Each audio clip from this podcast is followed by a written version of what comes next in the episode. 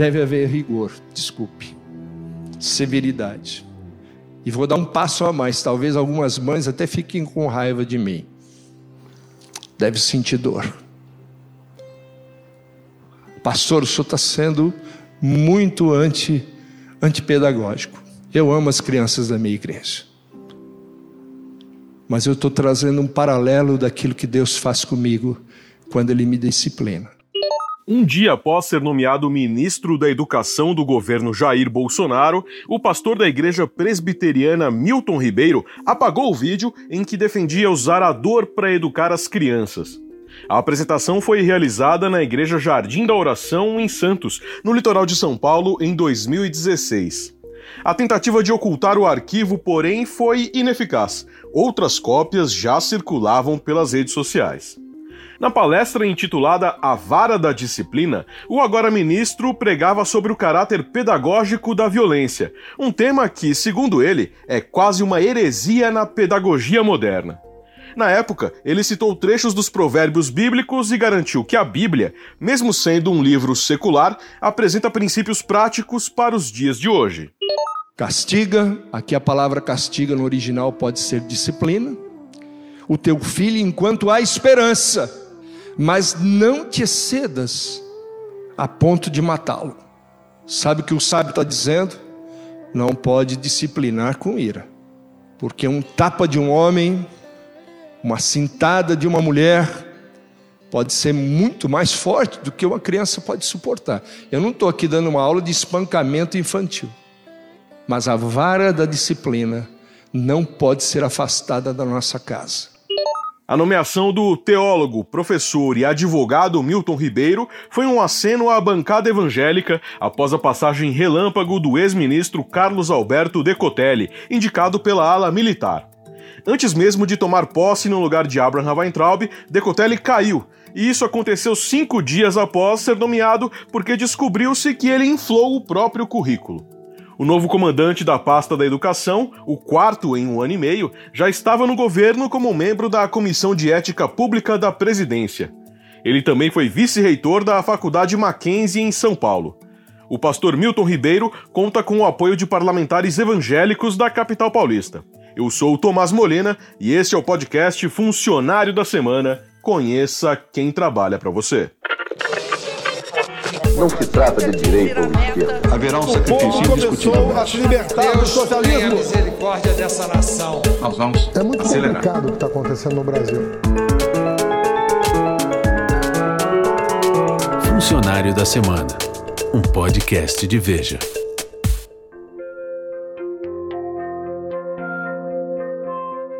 O povo está querendo ver o que me trouxe até aqui. Eu, por mim, botava esses vagabundos todos na cadeia. Começando no STF.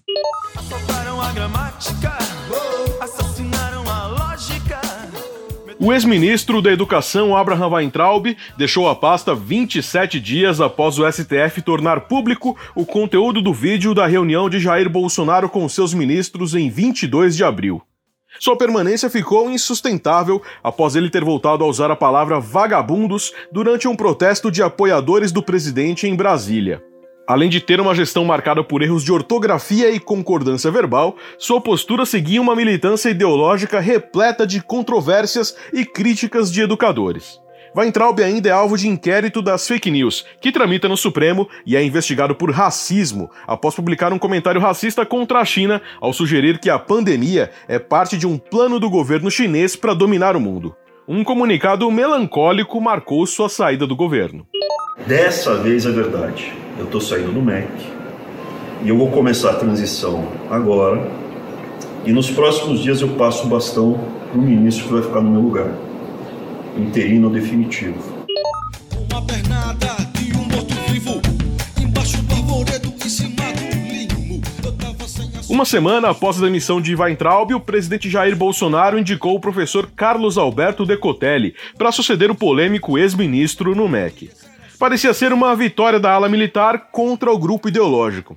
Decotelli também tinha uma breve passagem pela Marinha, mas seu currículo começou a ser questionado nas redes sociais. Nos dias seguintes, o reitor da Universidade Nacional de Rosário, na Argentina, confirmou que ele não obteve o título de doutor em administração.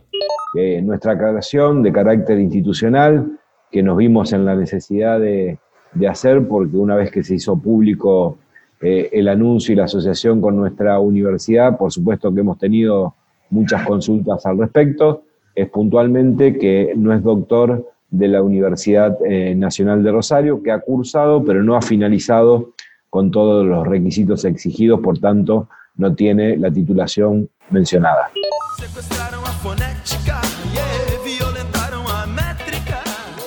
Em seguida, a Universidade de Wuppertal, na Alemanha, informou que o substituto de Weintraub não fez pós-doutorado na instituição. Para piorar, a FGV anunciou que iria apurar acusações de plágio na dissertação de mestrado de Decotelli. É possível haver distração? Sim, senhora. É possível? Sim, senhora. Hoje, a senhora tem mecanismos para poder verificar softwares se a senhora teve ou não inconsistência. Mas, naquela época, nós, pela distração. Né, não houve plágio, porque o plágio, o plágio é considerado quando o senhor faz Ctrl C, Ctrl V. O senhor hoje tem, tem a técnica Tenetrim? Não foi isso. A justificativa não foi suficiente para mantê-lo no cargo, e o MEC ficou à deriva antes da cerimônia de posse. Após a indicação naufragar, a ala ideológica passou a ocupar os generais do Palácio do Planalto. Os militares da reserva, porém, rejeitaram a paternidade da nomeação de Decotelli e tentaram se afastar da presepada. Por trás desse jogo de empurra, há uma disputa de poder entre os discípulos do autodeclarado filósofo Olavo de Carvalho e os ministros Verde-Oliva. Em 10 dias de vacância no MEC, outro convite foi feito e desfeito em uma velocidade maior do que a passagem de Decotelli. Na sexta-feira, dia 3 de julho, a coluna Radar de Veja antecipou que o presidente havia escolhido o professor e empresário Renato Feder, atual secretário da Educação do Paraná, para chefiar a pasta. Dois dias depois, Feder, porém, recusou o cargo. A desistência foi motivada principalmente por um dossiê entregue ao presidente por assessores pessoais. No documento, revelado pela CNN, consta que Feder já teria defendido a redução das Forças Armadas e a legalização das drogas. Cinco dias depois, a nomeação do pastor Milton Ribeiro foi confirmada. O historiador Jaime Pinsky, professor titular da Unicamp, afirmou no Jornal da Cultura que a escolha demonstrava a força do Centrão.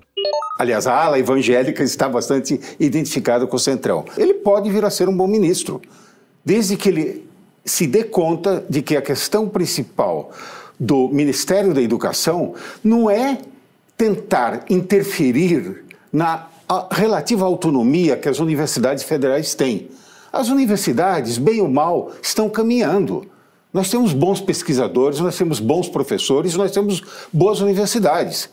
O buraco está mais embaixo. Onde que está o problema? Está na base, no ensino fundamental e particularmente na alfabetização.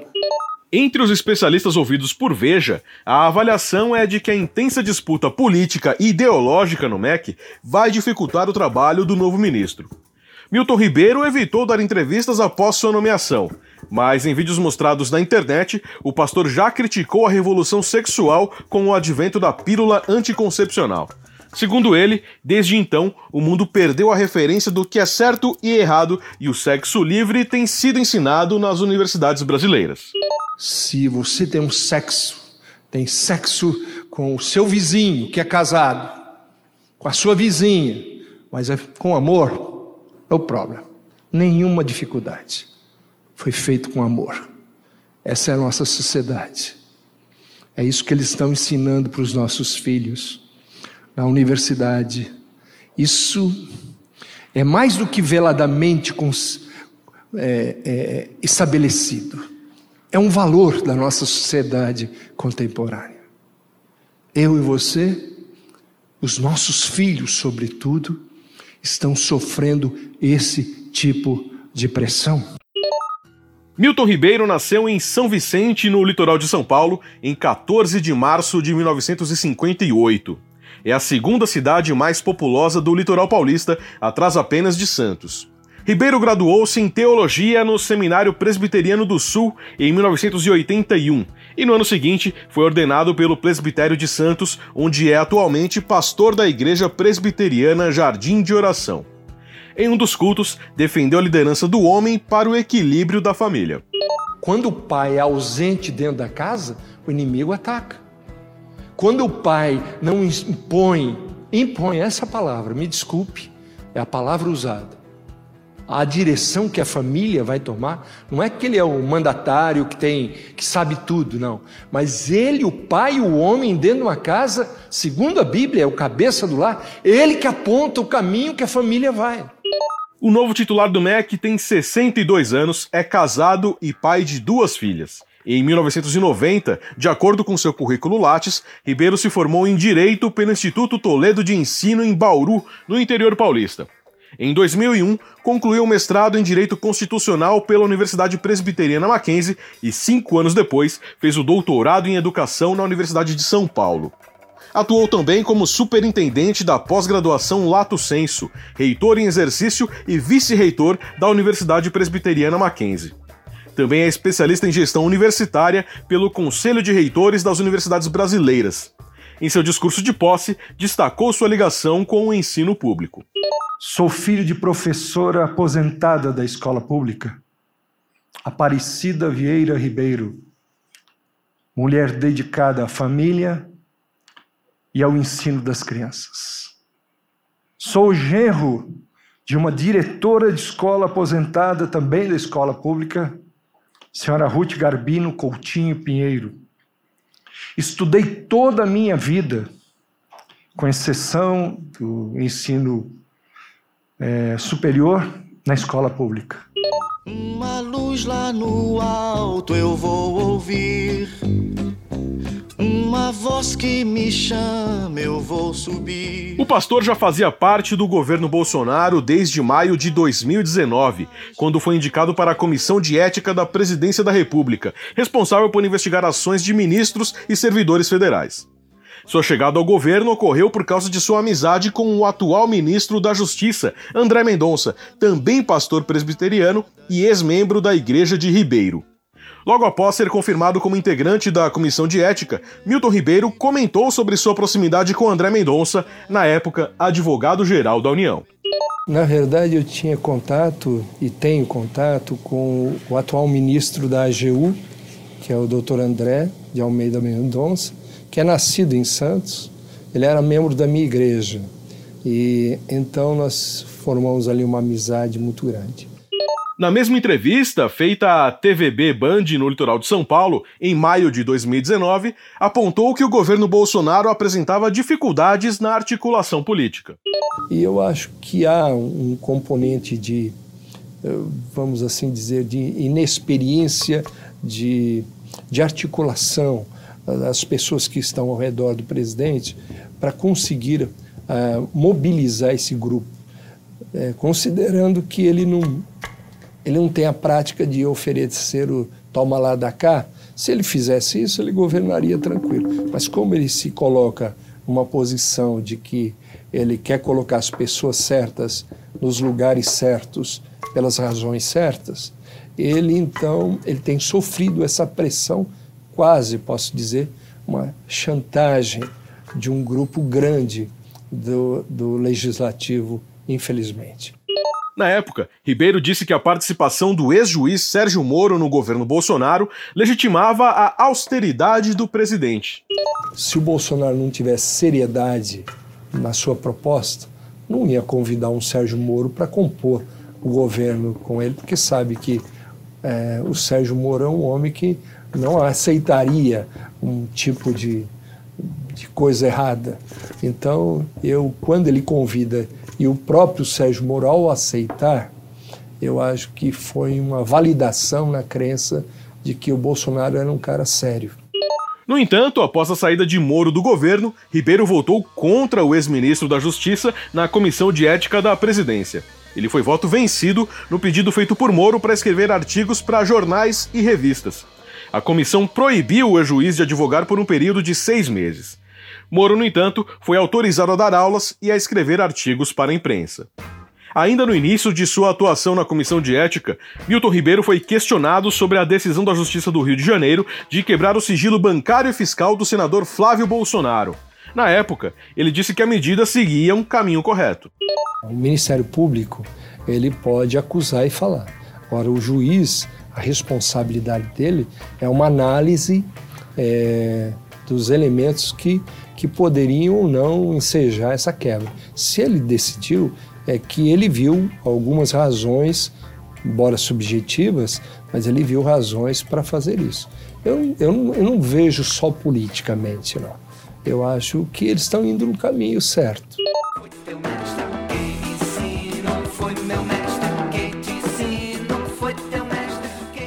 Um dia após sua indicação ao MEC, a Igreja Jardim da Oração divulgou um boletim para parabenizar o reverendo e afirmou que o convite era divino. Já a relatora da Comissão Externa de Acompanhamento do MEC na Câmara, a deputada federal Tabata Amaral, analisou com ceticismo a escolha. O que me preocupa é que, diante de desafios tão grandes como os que nós temos na educação brasileira, em um momento em que a desigualdade educacional se aprofunda por causa da pandemia, o presidente da República, depois de tanto tempo, escolhe o novo ministro da Educação com base em critérios religiosos. O que eu espero é que Milton Ribeiro saiba tomar decisões baseadas em evidências, saiba dialogar com quem pensa diferente e priorize a nossa educação. Se a gente falasse menos, talvez compreendesse mais. Em seu primeiro discurso como ministro da Educação, o pastor Milton Ribeiro prometeu abrir um grande diálogo para ouvir acadêmicos e educadores a fim de elaborar políticas públicas. Negou ainda que tenha defendido a violência física para educar as crianças. Jamais falei em violência física na educação escolar e nunca defenderei tal prática que faz parte de um passado que não queremos de volta.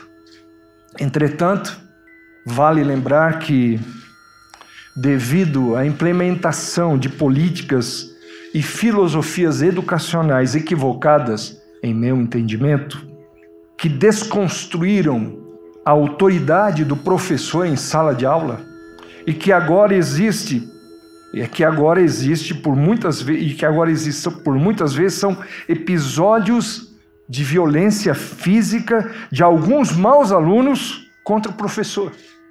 As mesmas vozes críticas de nossa sociedade devem se posicionar quanto a tais episódios com a mesma intensidade.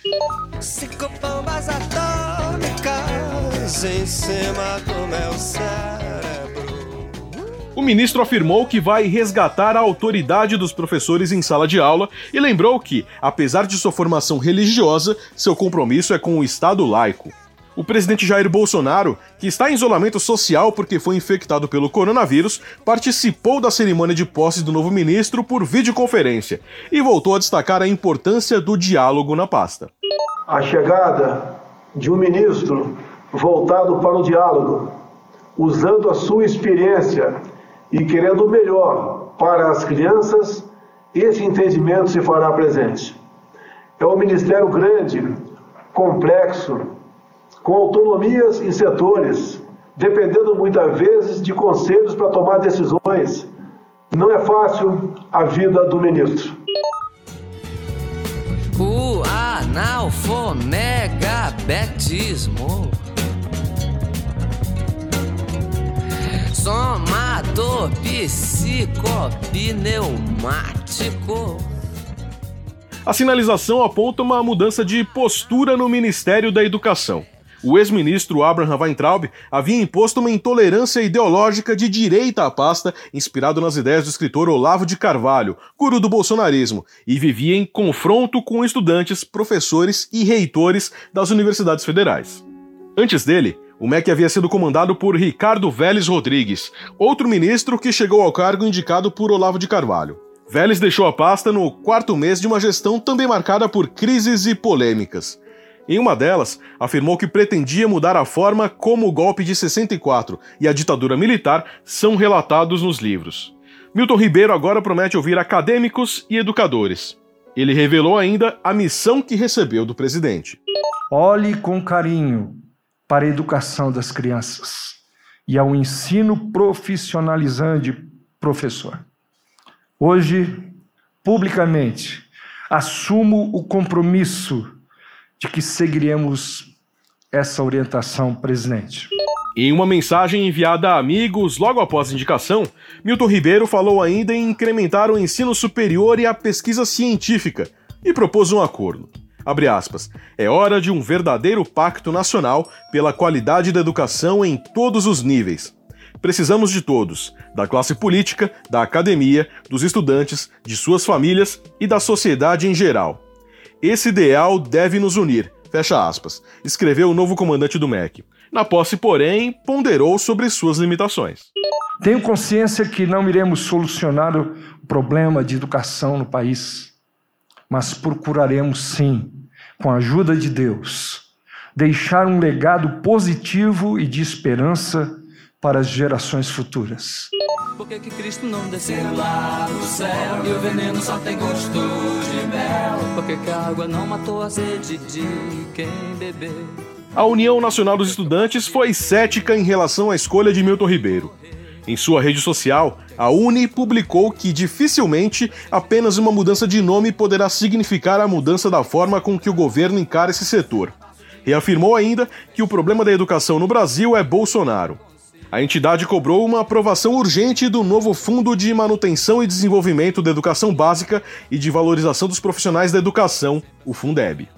Como Veja mostrou, a Câmara dos Deputados iniciou a tramitação da proposta de emenda à Constituição que torna permanente o Fundeb. O governo pretende limitar os recursos destinados a esse fundo, que poderão ser utilizados para o pagamento de salários de professores, e quer adiar a entrada em vigor das mudanças para 2022. A tramitação do texto será o primeiro grande teste do novo titular do MEC. Quatro dias após a cerimônia de posse, o novo ministro testou positivo para a Covid-19. Em seu perfil numa rede social, ele disse que estava se tratando com hidroxicloroquina, azitromicina e ivermectina. Mas na mesma semana, o maior estudo feito no Brasil sobre o uso da hidroxicloroquina mostrou que a substância é ineficaz para o tratamento da doença. Afastado por causa da Covid-19, Ribeiro não teve tempo de participar das negociações da PEC que torna o Fundeb permanente. A Câmara aprovou o texto no dia 21 de julho, elevando o percentual pago pela União dos atuais 10% para 23% até 2026. O resultado foi uma derrota para o governo. O presidente Jair Bolsonaro disse que será preciso buscar uma fonte de recurso para financiar o ensino básico. Nós apoiamos. Agora, o parlamento vai ter que nos ajudar onde buscar recursos para bancar essa, essa progressividade, estão passando de 10% para 23% em, 100, em meia dúzia de anos. A PEC ainda precisa ser votada em dois turnos pelo Senado. Além do Fundeb, o ministro terá o desafio de propor soluções para o ensino à distância durante a pandemia e coordenar a volta das aulas presenciais em escolas e universidades. Na opinião de Dora Kramer, ainda é cedo para avaliar Milton Ribeiro. Além disso, para a colunista de Veja, ele precisa mostrar posições mais detalhadas sobre os desafios que o aguardam na pasta. O novo ministro da Educação ainda não teve a chance de mostrar o que veio.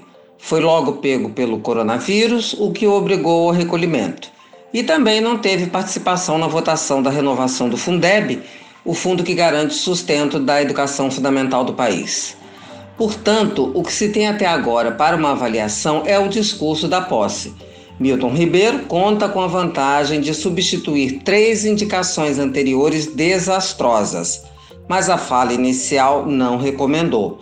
O novo ministro usou o discurso de estreia para se explicar em relação a manifestações anteriores, no mínimo polêmicas, como a aplicação de castigos físicos em crianças. Sobre os problemas da educação, ele foi genérico, com referências óbvias ao diálogo e à separação entre Estado e religião. Mais significativo que isso foi a propaganda do uso de medicamentos não recomendados feitos por ele num post sobre a recuperação da Covid-19. Ou seja, até agora, Milton Ribeiro mostrou alinhamento com ideias equivocadas do presidente Bolsonaro, mas sobre educação, o ministro ainda fica devendo suas posições a respeito dos enormes desafios que o aguardam. Pode ser uma surpresa ou mais uma decepção. Um dia ainda sou notícia, diz que Deus dará. Não vou duvidar, ó, negar. Se Deus não dá, como é que vai ficar, ó, Milton Ribeiro é ministro da Educação. Data de admissão: 16 de julho de 2020.